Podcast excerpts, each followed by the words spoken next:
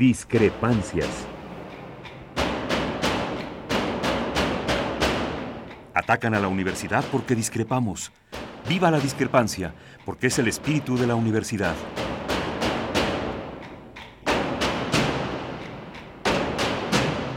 Martes de Discrepancias. Conducen Miguel Ángel Velázquez y Mariana Suárez.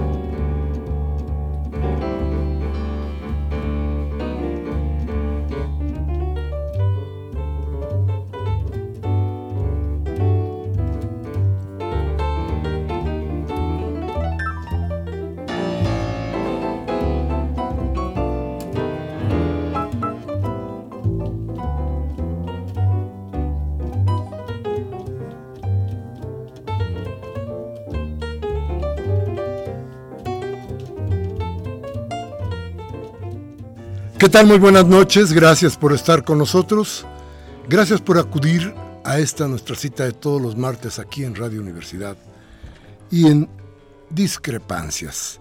Como todos los martes, Mariana Suárez con nosotros. ¿Cómo estás, Marianita? Bien, Miguel Ángel, muy contenta de estar aquí con todos ustedes. ¿Está usted listo para oír otra mentira histórica? Desde este programa no atacaremos al gobierno federal. Mentira histórica.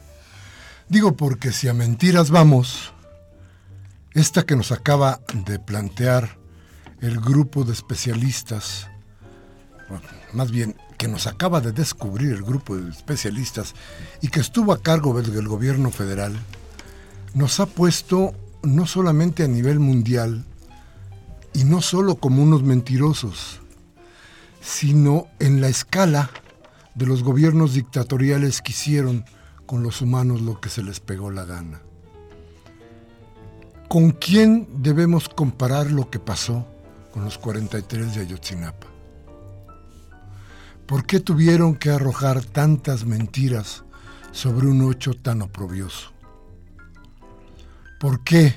¿Por qué se oculta la verdad? Y si no se oculta, ¿por qué no se dice? ¿Será tan terrible la verdad que tenemos que ocultarla? ¿Será tan terrible lo que pasó aquella noche, hace casi un año, que tenemos que guardar silencio?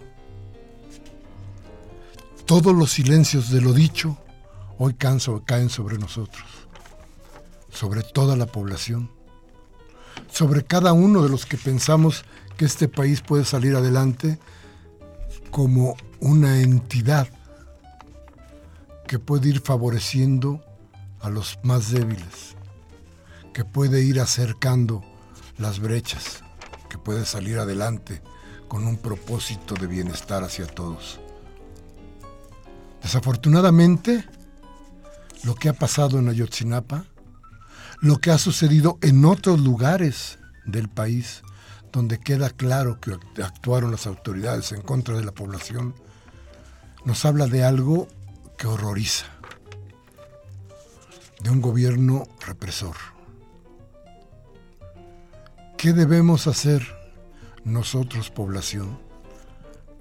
¿Qué tenemos que hacer para evitar que esto suceda?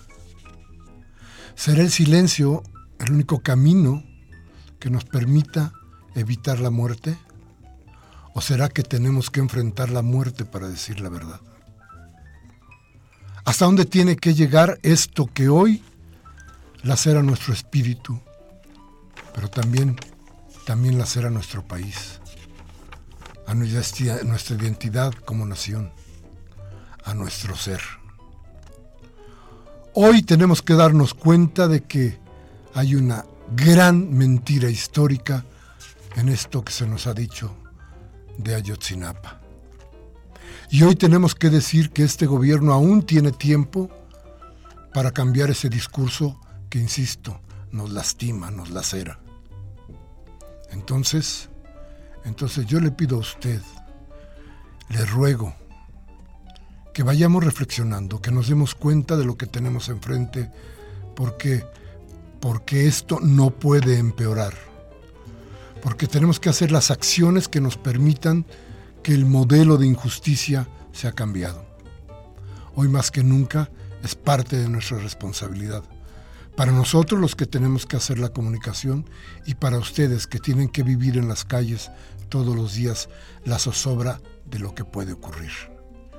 Ya no es solamente la violencia que se arroja entre los grupos, sino además los silencios gubernamentales. A ver, déjeme ponerle a usted un ejemplo. Si es verdad lo que se dice, que ahora se está descubriendo, que había camiones que venían cargados de, de algún tipo de enervante, parece que cocaína, y que había dos grupos que se estaban enfrentando y que son esos grupos los que pudieron haber matado a los jóvenes, ¿por qué los silenciamos? ¿Por qué si fue un enfrentamiento entre bandas asesinas, el gobierno trata de ocultar datos que son importantísimos? ¿Por qué no se dice la verdad? Y si no se tiene la verdad, ¿por qué no se dice exactamente eso. No tenemos la verdad. ¿Qué cuesta?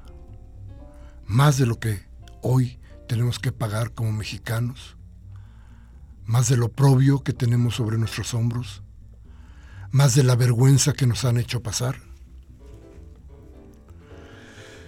Bien, esto es discrepancias. Gracias por estar con nosotros. Nuestros teléfonos, Mariana. 55 36 8989 y la sin costo 01 850 52 688. Nos quedamos a la espera de sus llamadas. Vamos a un corte y regresamos con nuestro invitado.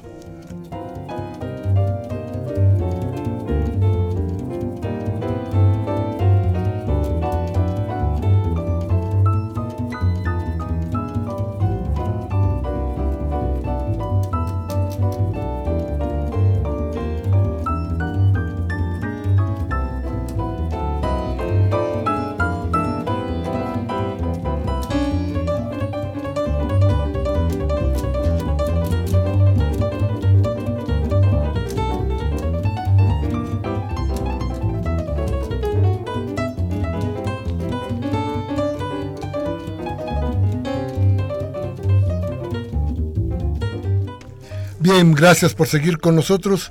Gracias por estar aquí. Mariana, les recordamos nuestros teléfonos al auditorio. 5536-8989 y la da sin costo 01 850 52 688. Y de una vez nos presentas a nuestro invitado. Sí, esta, esta noche tenemos con nosotros al diputado federal Jesús Valencia eh, y exdelegado de la Iztapalapa. Muchas gracias por estar con nosotros, diputado. Muchas gracias, Miguel Ángel. Muchas gracias, Mariana, por su invitación. Y bueno, diputado ahora. auditorio también. Claro. Y diputado, ahora sí la cosa se pone difícil porque se cayó el petróleo, hay volatilidad en el dinero en cuestiones mundiales, eh, no nos va bien, casi se agataron las reservas en esto de estar parando eh, la caída del peso, la producción no es muy alta, los índices de crecimiento van para abajo eh, y el gobierno de Peña Nieto nos dice que va a recortar el gasto. Y ustedes, los diputados federales, parece que tienen un proyecto para evitar que cosas sí sucedan. ¿Qué está pasando realmente? Mira, eh, como saben, Miguel Ángel, mañana el auditorio, el día de hoy, hace un par de horas, recibimos en la Cámara de Diputados por parte del secretario Vidigaray la, el paquete presupuestal.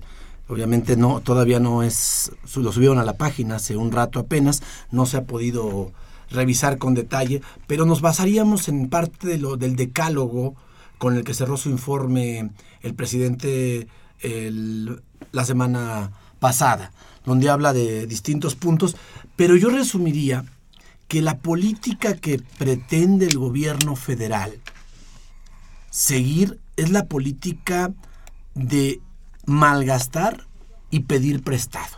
Es decir, deuda, deuda y deuda.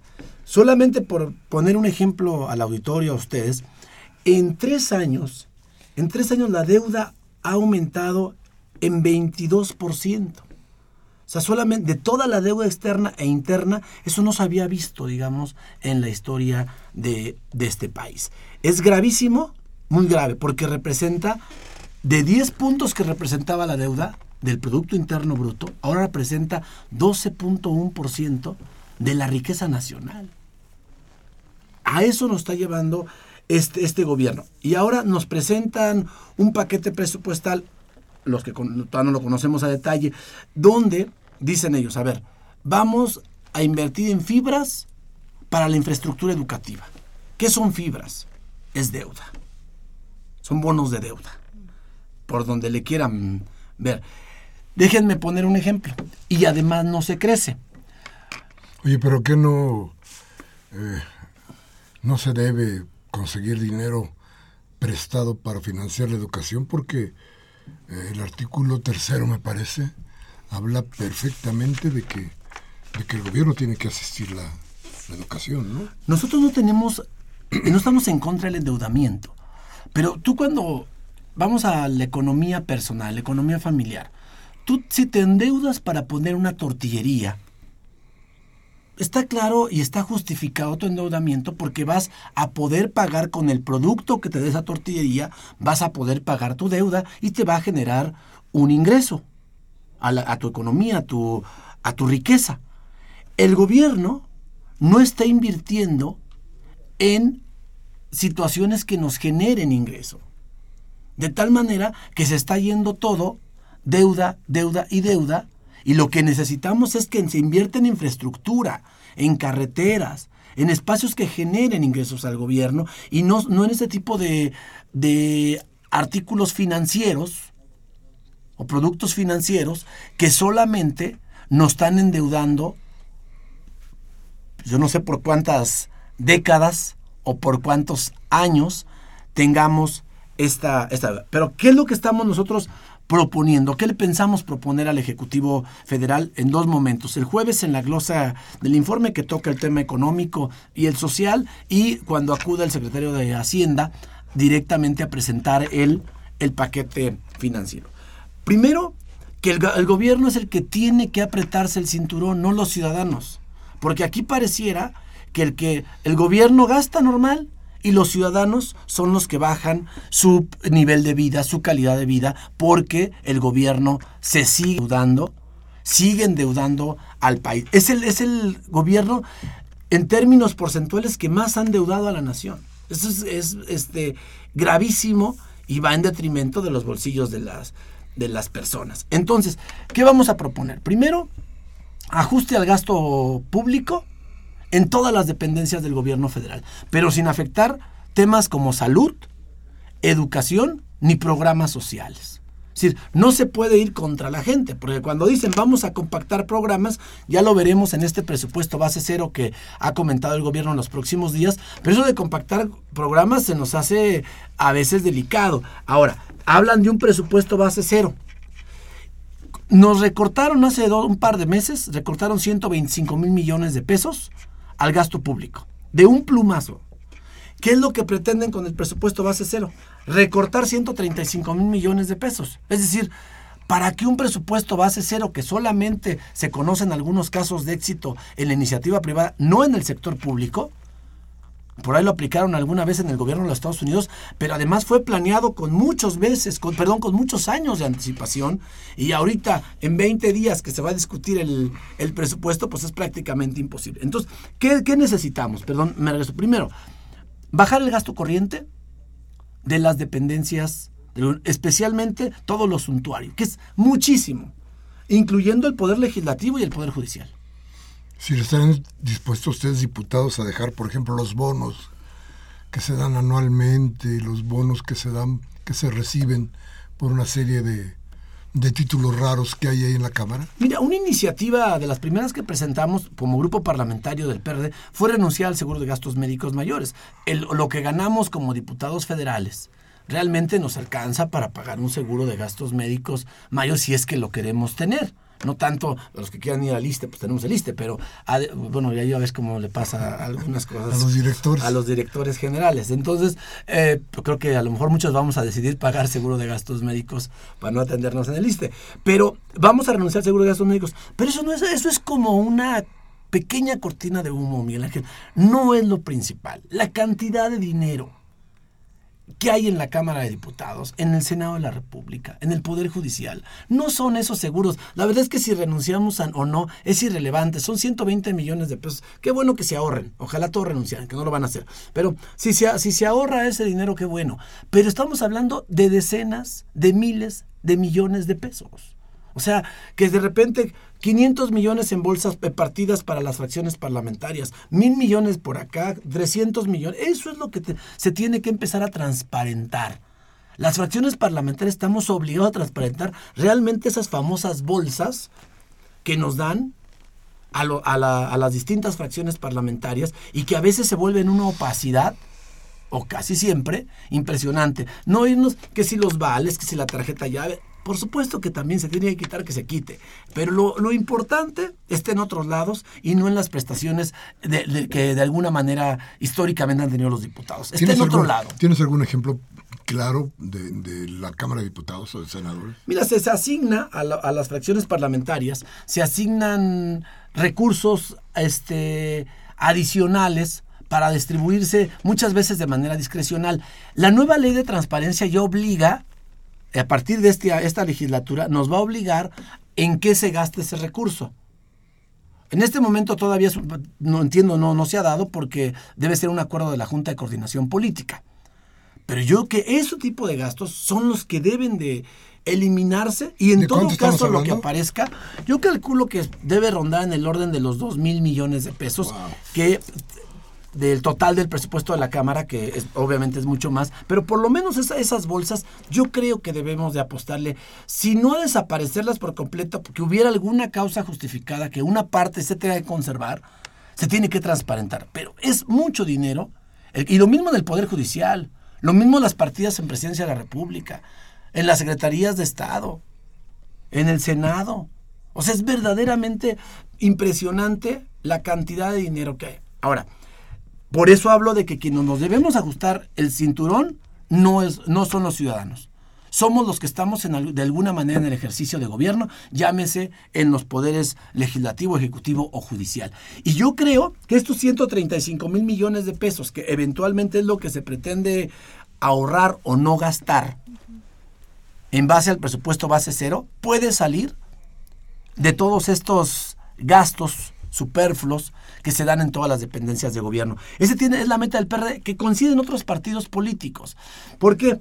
Porque si no le apostamos al ahorro en el gasto público o al no gasto en cuestiones suntuosas, va a llegar el momento en que no aguantemos el tema de la deuda y la única solución sea aumentemos los impuestos aumentemos el IVA o pongámosles IVA a alimentos y medicinas, como acostumbran, o como una propuesta que la tienen así lista para buscar el momento propicio, por más que digan que no será. ¿Tú dirías, tú dirías que, que nos están tratando de llevar a ese momento? Yo creo que sí, yo creo que sí, porque de otra manera no veo que ellos se ajusten. Ellos gastan y gastan.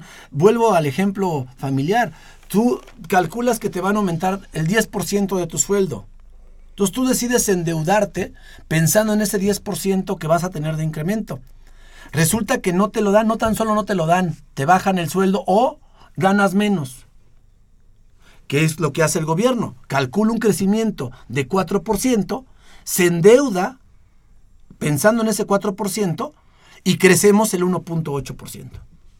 Este año no vamos a llegar al 2% de crecimiento. Y, la, expectativa es del 4.1%. O sea, y, está, nos endeudamos pensando en ese 4.1. Se dice fácil, 2.1 más que es. Se traduce en miles de millones de pesos. Por eso yo creo que es algo y que los tenemos tres que años han sido igual. Los tres años han sido de endeudamiento. Si me permites, brevemente. De 2000, desde 2012 pasó de ser de 10.1 a 12.1% del Producto Interno Bruto en deuda. Y tan solo entre 2014 y 2015 la deuda externa aumentó 26% y la deuda interna 21%. Además, cada vez es mayor el valor de la deuda en manos de extranjeros. Eso, eso tenemos que, resolverlo y decirle al gobierno federal que nos está llevando literalmente al precipicio.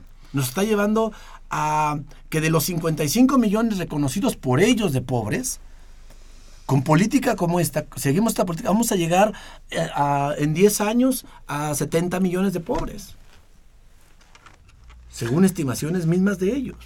A ver, pero, mm, claro, me cuentas cómo está el del tamaño del terror.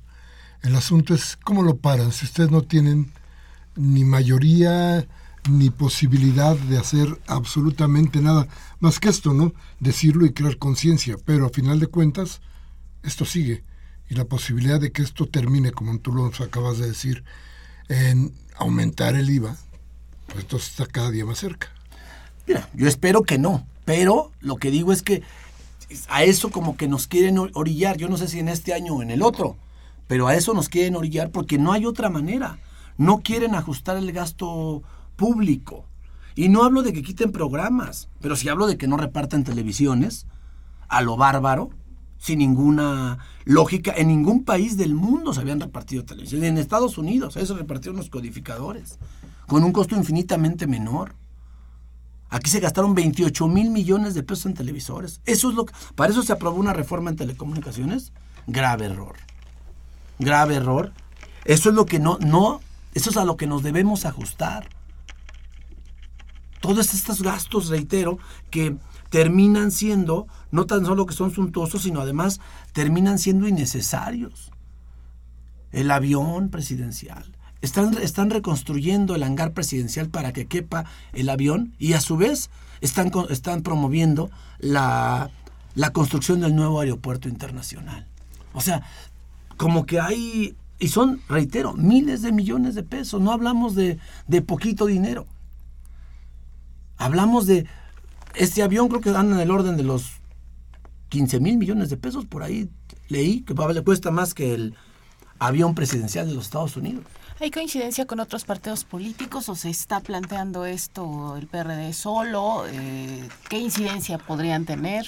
Mira, yo creo que los partidos de izquierda, tanto Morena, Movimiento Ciudadano, eh, nosotros, tenemos una idea general casi muy similar quizá con matices muy, muy este, específicos de cada quien. Pero todos opinamos que hay que bajar el gasto público, el gasto suntuoso. Eso nadie dice, no hay que aumentar los vales de, de gasolina y hay que aumentar. Eso nadie lo, lo va a decir. Quizá en algunos matices creo que sí tenemos diferencias, pero podemos llegar a alguna coincidencia. Lo cierto es que tampoco nos alcanza en números. Esto es una realidad. El PRI con el verde tienen mayoría simple y con el PAN tienen mayoría calificada. Es decir, pasa cualquier ley, incluso una reforma constitucional. Entonces, eso estamos ante una realidad y como tú bien dices, estos espacios que nos brindan a los diputados que pensamos distinto a como piensa el gobierno federal, a como piensa el partido en el gobierno, nos permite decirle a la gente, pues ayúdenos de alguna manera. Ahora tenemos una gama de, no, ya no solamente salir a las calles, sea, conocemos casos exitosos que se han cambiado situaciones importantes a partir de las redes sociales. Han tirado gobiernos. Pero también han salido a la calle. Sí. va junto con pegado. Ah. A veces va junto con pegado, pero sí hay, hay situaciones... Este... Oye, ¿cómo le haríamos para creer en, en toda esta visión crítica y las posibles soluciones que tú estás planteando eh, a partir de lo que hace el PRD y de su última historia. Vamos a un, a un corte rápido y regresamos para que nos contestes esta pregunta. ¿Nuestros teléfonos, Marianita? 5536-8989 y la sin costo 01850-52-688. Vamos al corte.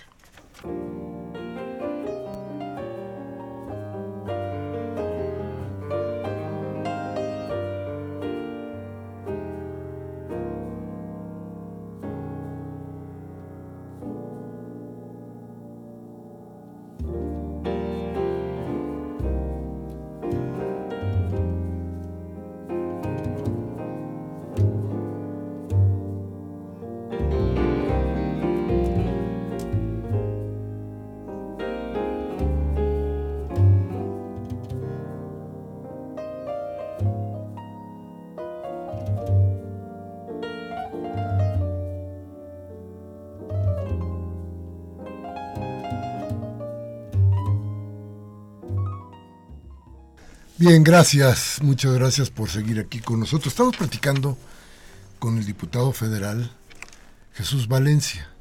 Nos está diciendo, nos está asomando al desfiladero, a, una cosa, a un abismo que no tiene fondo, a, la cuestión económica del país.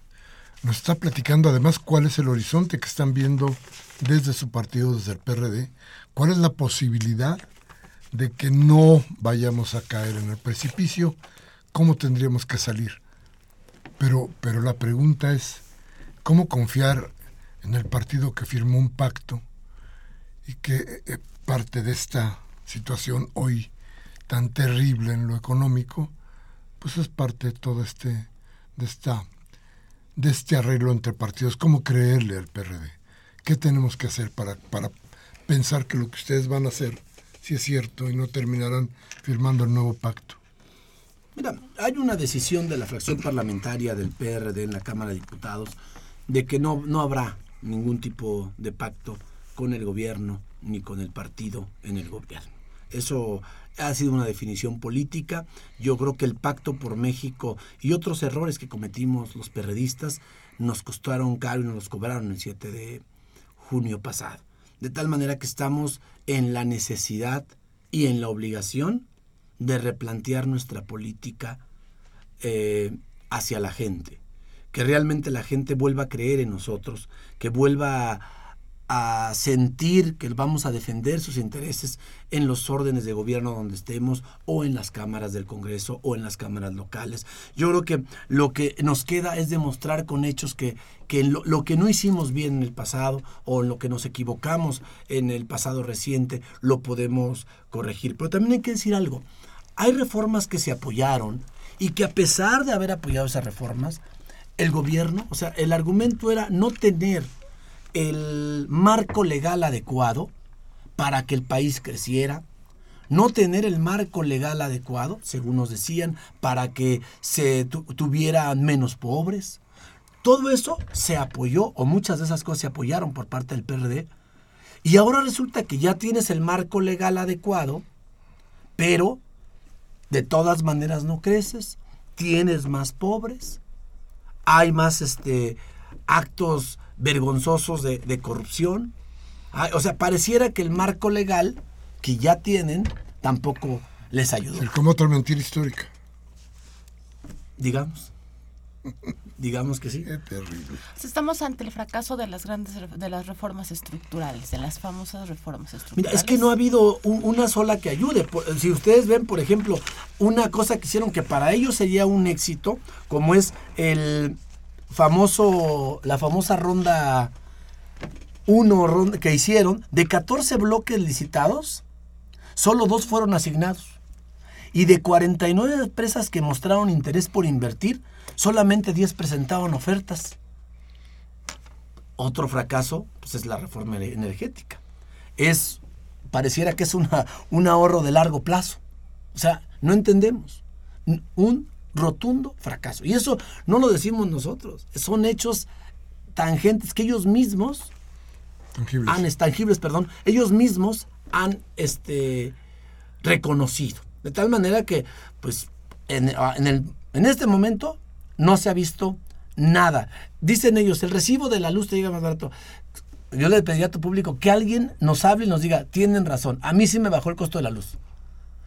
Digo, yo no conozco un caso, al contrario ha aumentado brutalmente. De tal manera que no. Pero bueno, vamos a, a intentar concientizar a diputados de otros partidos para que la situación económica del país cambie. A ver, estábamos en la cuestión de la confianza hacia el PRD. Uno de los factores terribles que creó la desconfianza fue el chuchismo. ¿Me estás diciendo que terminó esa era? Mira, el partido tiene distintos dirigentes. Uno de ellos es el grupo conocido como los, los chuchos que coordinan Jesús Zambrano, Jesús Ortega, que de entrada no tiene la coordinación de la fracción parlamentaria en la Cámara de Diputados, la tiene un académico bastante connotado, oaxaqueño, el maestro Francisco Martínez Neri, ex rector de la Universidad Autónoma de Oaxaca, un hombre reconocido, inteligente, y que eso te da una idea de que pues la gente, los dos diputados y el partido pues empieza a cambiar. Es un hombre con una reputación intachable y que no quedó uno de los candidatos de ese grupo que tú, que tú mencionas. Yo no diría que, yo nunca digo que en política pues no, no hay muertos. O y si los hay de repente reviven. De tal manera que eh, no diría que están acabados, pero sí se vieron seriamente disminuidos en sus distintas posiciones que ellos manejaban por debilitamientos internos, incluso una, una ruptura entre, entre el grupo, pero lo más importante ya no es al interior. Si el partido ya se sigue viendo hacia el interior, no vamos a avanzar.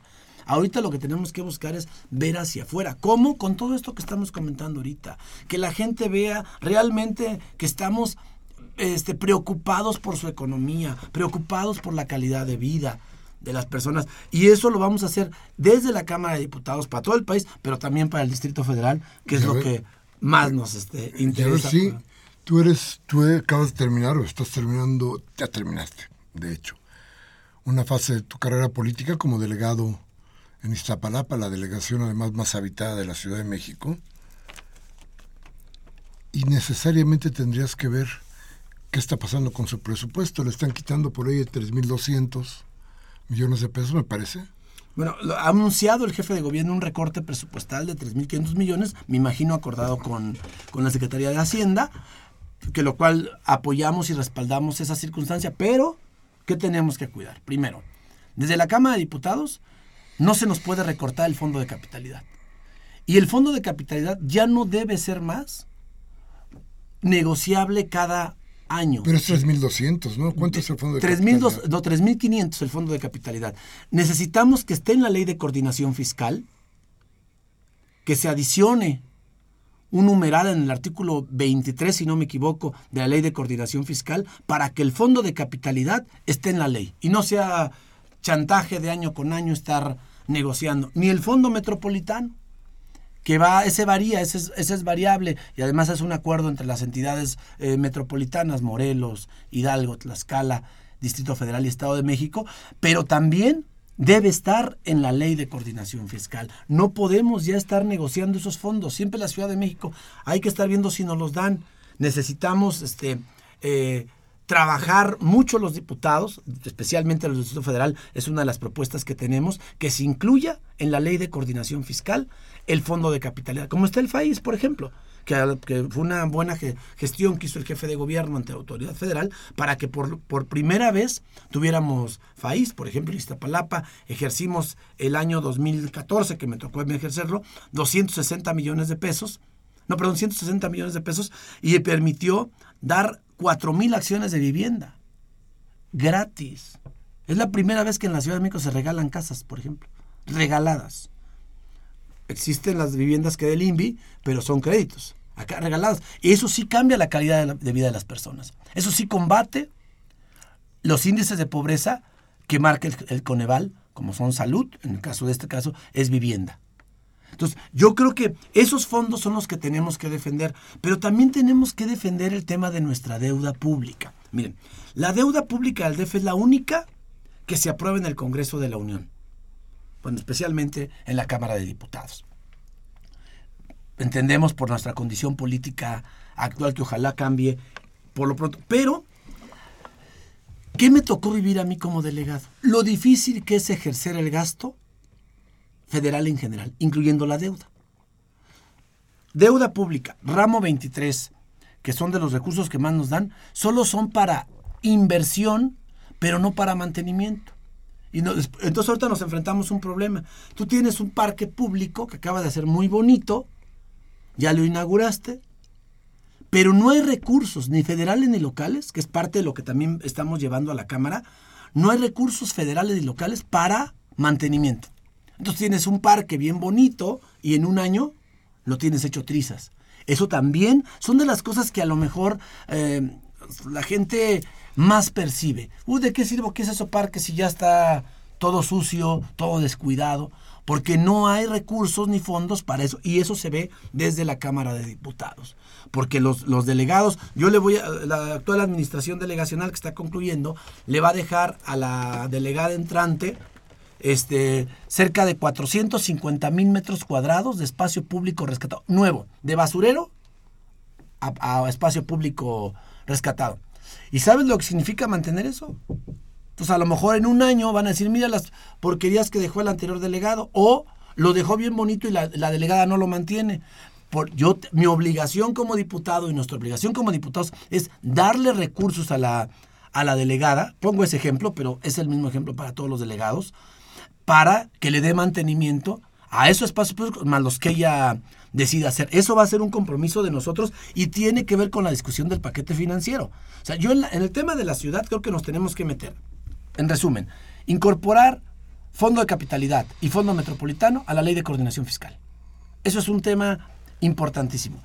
Que la deuda pública se flexibilicen las reglas de operación para que los delegados y el jefe de gobierno puedan ejercerla de manera... Esto no quiere decir que no se supervise ni que no se fiscalice.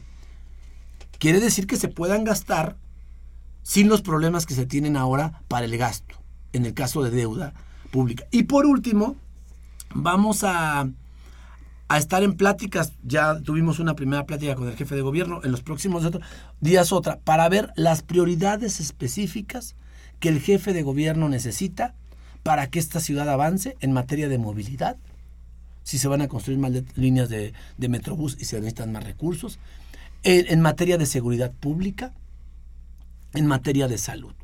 Son cosas que el jefe de gobierno nos tendrá que definir alguna ruta para nosotros defenderlo en el paquete, en el paquete financiero.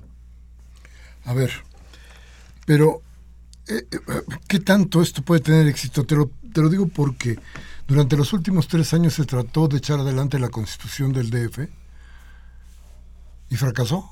Y ahorita ni quien se acuerde de la constitución del DF, ni quien se acuerde que había una idea este, eh, ¿qué tanto podemos plantearnos que van a defender con éxito todo esto? Está, está, en manos de la Cámara de Diputados. Como sabes, ya se aprobó en el Senado de la República, está en la Cámara de Diputados. Las comisiones se estarán formando en los próximos días y será la comisión seguramente del Distrito Federal y la de puntos constitucionales la que dictamine a fin de que la vote el Pleno y que ya será la primera parte para la, la superanhelada reforma política del DF que pasa por la Constitución. Es algo que por supuesto vamos a estar en ese debate, vamos a trabajar. Y yo creo que hay, en ese caso específico hay buena voluntad tanto del PRI como del PAN.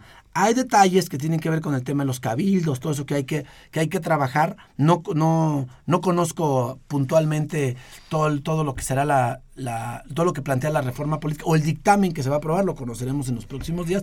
Pero lo que sí nos queda claro es que hay voluntad de todos los partidos políticos para eh, independizar de alguna manera o de muchas acciones a la ciudad que hoy por hoy no, no lo es. ¿Cómo? Teniendo su constitución, que la Asamblea Legislativa sea parte del constituyente permanente que no lo es que la Asamblea Legislativa pueda presentar, o ya será la Cámara de Diputados local, pueda presentar iniciativas de ley ante el Congreso de la Unión, que hoy por hoy tampoco lo es, que se apruebe su deuda pública, como lo hacen todas las entidades de la República, que nombre a su procurador de justicia, secretario de Seguridad Pública, que hoy nada más lo propone el, el jefe de gobierno ante el presidente de la República. Entonces, todo eso yo creo que sí va a pasar. Yo espero que en este periodo ordinario de sesiones, seguramente no, pero en el segundo periodo ordinario de sesiones siento que va a ser el gran debate, el tema de la reforma política. Porque tiene que ver con todo esto.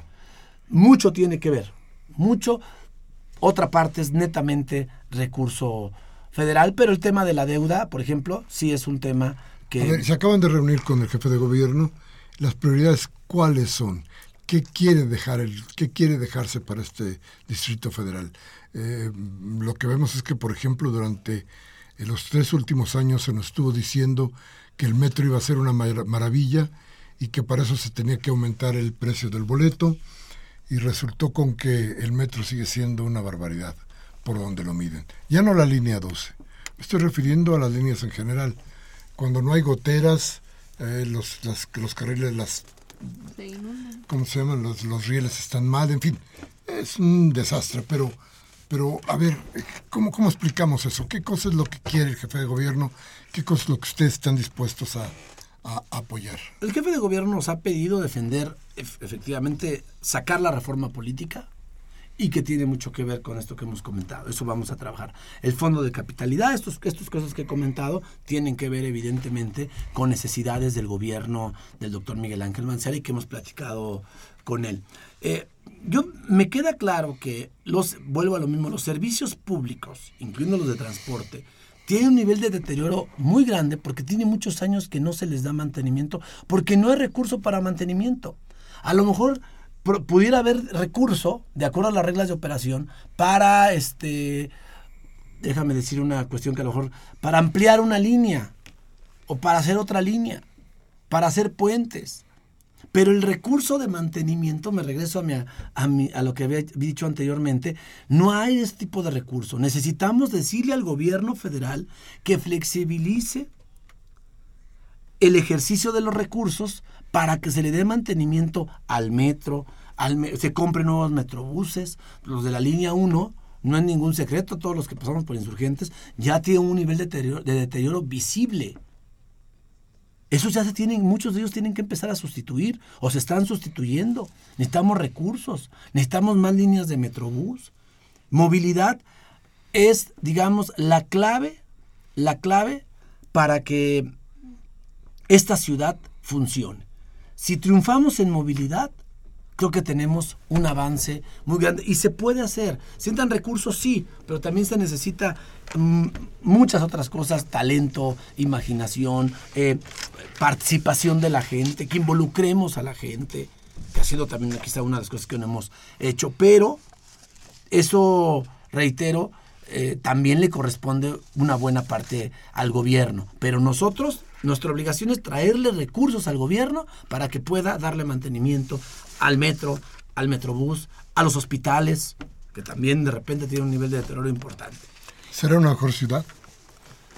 Yo espero que sí. Yo espero que los próximos meses se empiecen a notar cambios importantes y nosotros desde la Cámara de Diputados vamos a poner nuestro granito de arena para que esto suceda.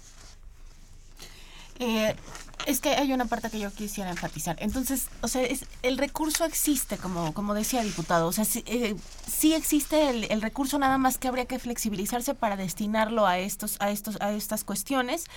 Y habría que sacarlo, como decía al principio, de otros lugares donde se está gastando en otras cosas, pero el dinero ahí está. O sea, hay mucho dinero que no se está usando para lo que debe ser. Hay una buena parte del recurso que, si se flexibilizan las reglas de operación de ese recurso, pudiesen eh, tener un mejor destino. De otra manera, obviamente a mí como autoridad o como ente que ejerce presupuesto, me dan 200 millones de pesos para infraestructura, los voy a gastar, porque se necesita también. Pero yo quisiera que me dieran 150 para infraestructura y 50 de mantenimiento de la infraestructura existente. Porque yo de esos 200 millones no puedo agarrar y meterlo a un deportivo. No puedo hacer un nuevo deportivo. No sé si me estoy... Pero entonces, el deportivo que ya hiciste, ahí se va quedando. Te dan dinero para el maquillaje. Mm, mira... No para que mantengas la salud. Hay una parte de recurso que sí tienes de mantenimiento, pero es muy limitado respecto a lo que requieres y lo demás no se puede tocar para otra cosa. O sea, te lo dan para algo y se... Así es. Eso, eso es este clave. Eso es lo que tenemos que empezar a quitar. O sea, que sea un poco... Claro, tiene, tiene una razón también de que de repente, o hace algunos años dicen que la burra no era arisca. El asunto es que eh, cuando empiezan a poner tantos candados es porque el presupuesto también de repente se era una derroche de recursos sin ton son. Sí tiene que tener reglas, pero tenemos que flexibilizar, flexibilizar las reglas. A mayor flexibilización de reglas, habría que, ah, sería mayor la transparencia de los recursos. tenemos que hacer, ok, te voy a dar 50 millones para mantenimiento, pero me debes decir con claridad en la página de internet de la nación, en un periódico, en exactamente qué hiciste con esos 50 millones de pesos.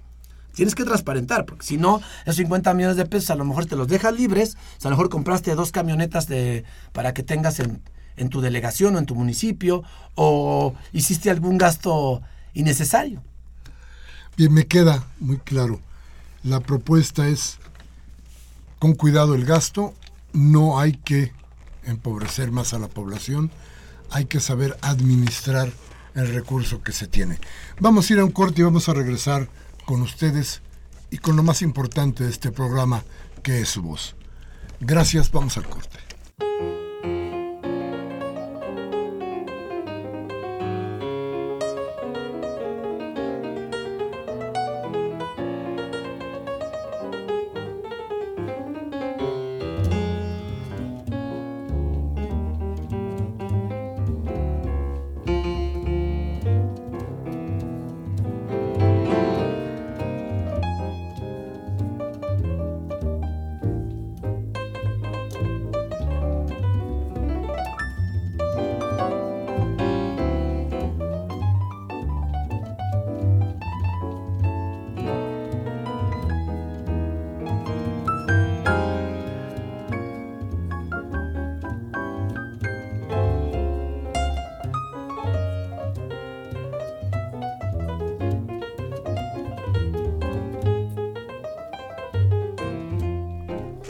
Gracias, gracias por estar con nosotros, gracias por seguir en esta cita de los martes aquí en Radio UNAM. Gracias por sus llamadas. ¿Empezamos, Mariana? Máximo García de, de Venustiano Carranza nos dice que siempre nos escucha. Muchas gracias, Máximo. Eh, nos comenta que en nombre de la nación y del pueblo habla para que los diputados y senadores le prohíban a Enrique Peña Nieto salir a despilfarrar el dinero a Inglaterra, China y otros países con comitivas de más de 150 gorrones, llevando regalos costosísimos pagados por el pueblo. Y sigue la deuda externa creciendo. El malvado descabezado de Peña sale como si la economía estuviera en auge. El PRI y el PAN son puros paleros. Enrique Peña es una apátrida, está en contra de México y está por aumentar más más los impuestos. Debería vender su avión. Gracias, Máximo. Doña Karen Dam, ¿cómo le va, doña Karen? Ella nos habla de Miguel Hidalgo y nos dice, no bajará el recibo de luz como en unos 600 años. Dice. Antonia Garrido de Atizapán en ese sentido nos le, dice a, nuestro invitado que tiene toda la razón, que los recibos de la luz no han bajado en nada, que es una mentira del gobierno federal que no cumple, solo nos miente, hemos retrocedido a la época del porfiriato, es uno de los peores gobiernos que hemos tenido. Espero que el Senado vote a favor del pueblo y reivindique a su partido.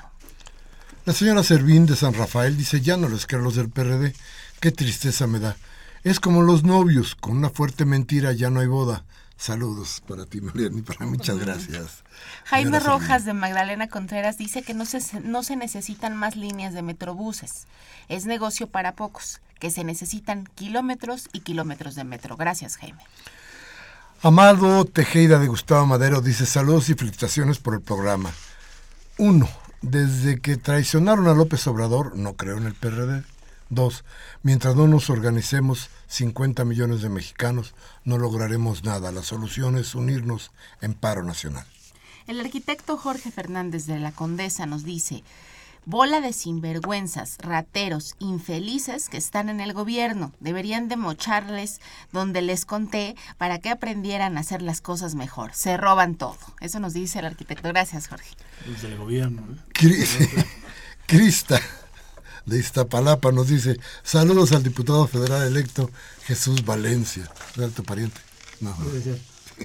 Silvia García de Benito Juárez dice que estos gobiernos están en contubernio son los propios narcos, porque si esto fuera ajeno del gobierno ya parece que estuvieran haciendo reformas para fregar más al pueblo, porque estos gobiernos ladrones están robando nuestras riquezas naturales. Yo ya no creo en el PRD desde que firmaron el pacto por México, pobre gente que agarran como culpable, hay puro inocente en la cárcel.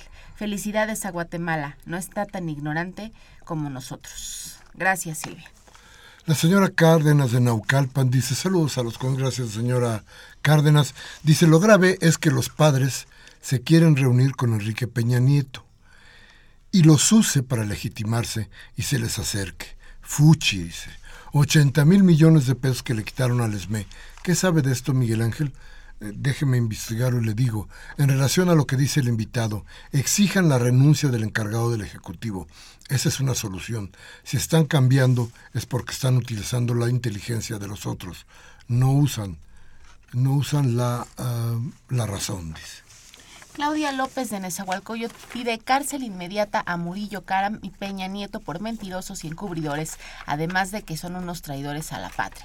Al PRD no se le debe creer, son igual o peor que el PRI y el PAN y el, y el Verde. Solo quieren quedar bien, pero son igual de corruptos. Deberían pedir disculpas a la nación y disolver su porquería de partido.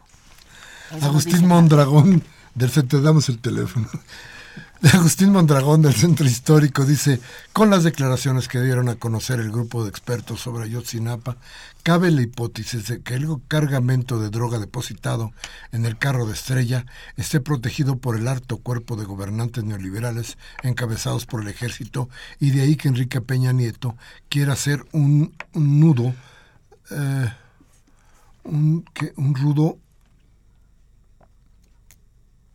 dice un nudo marrano, creo que es, para que nunca se esclarezcan ni se encuentren los 43 de Ayotzinapa.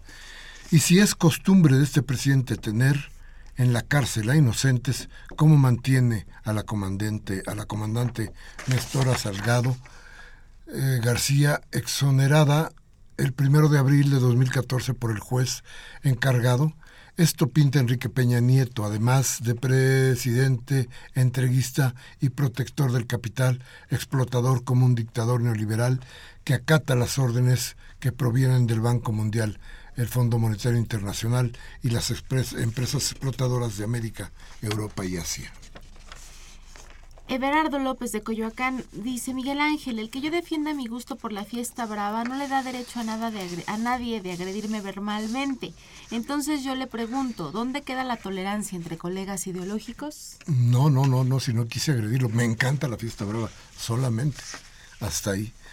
Francisco Javier González de Coajimalpa dice, los diputados que verdaderamente velan por los intereses del pueblo deben regresar la propuesta de... deben de regresar la propuesta del nefasto Videgaray. David Juárez de Venustiano Carranza dice, la mayoría de los partidos están apoyando el presupuesto de más de 13 millones de pesos para el INE. Deduzco que el invitado dice puras falacias. Lo que nos comenta no es real, solo buscan su beneficio. El ingeniero 13 Armando millones de pesos del INE. 13 mil lo dice lo del, del INE, sí. El ingeniero Armando Rojas de Coyoacán dice sobre las casas, ¿a quiénes se les regalaron?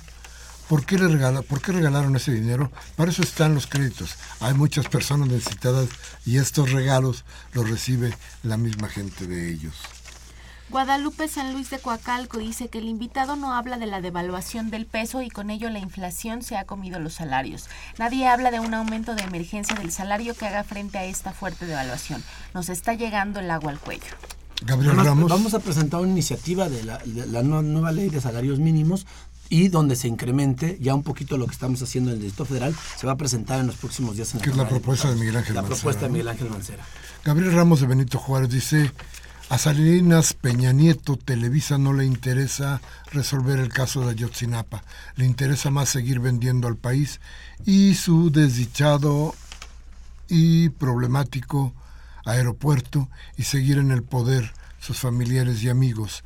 Ya está pensando en, los próximos, en la próxima elección del 2018 que de la que de la qué que de la cara que dé la cara eso es que dé la cara que no se esconda dice José Trejo de Querétaro dice que el invitado cree que somos tontos. En julio de 2006 hicimos un plantón en Paseo de la Reforma. Intentamos evitar lo que ahora sucede. Tengo confianza en que con personas que no sean como el invitado vamos a poder cambiar a México. Manuel Munguía de Iztapalapa un saludo afectuoso dice a todo el equipo gracias don Manuel señoras y señores de lo que no hablamos ahora para remediar esta situación el futuro llegará a, cobrar la fortuna a los neoliberales se les acabó su reformismo mágico estructural y reformista, pues hoy la economía nacional naufraga en un ámbito de desconfianza e incertidumbre en lo interno y en lo externo, mientras y no se devaluó 5% y mientras ya va, ¿qué? mientras, eh, mientras el peso se devaluó 5%, yo creo que es mucho El más. yuan. ¿no? El yuan, sí.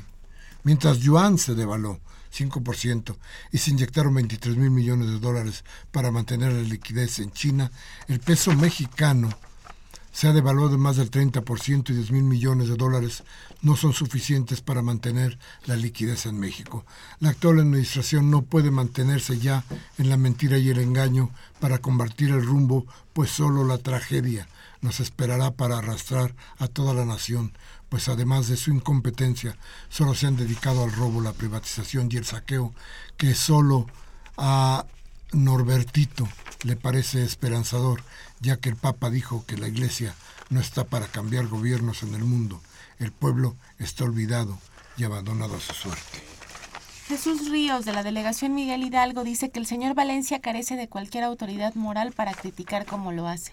No ha explicado de dónde salió el dinero de su casa y no ha explicado por qué la camioneta con la que se accidentó era de un contratista de la delegación y finalmente después de traicionar a su ex jefe Ebrar fue elemento activo en el fraude en Iztapalapa en las pasadas elecciones. José Macías del fraccionamiento Miraflores, un abrazo y un beso para Mariana y nos manda felicitar a ti también, este Jesús.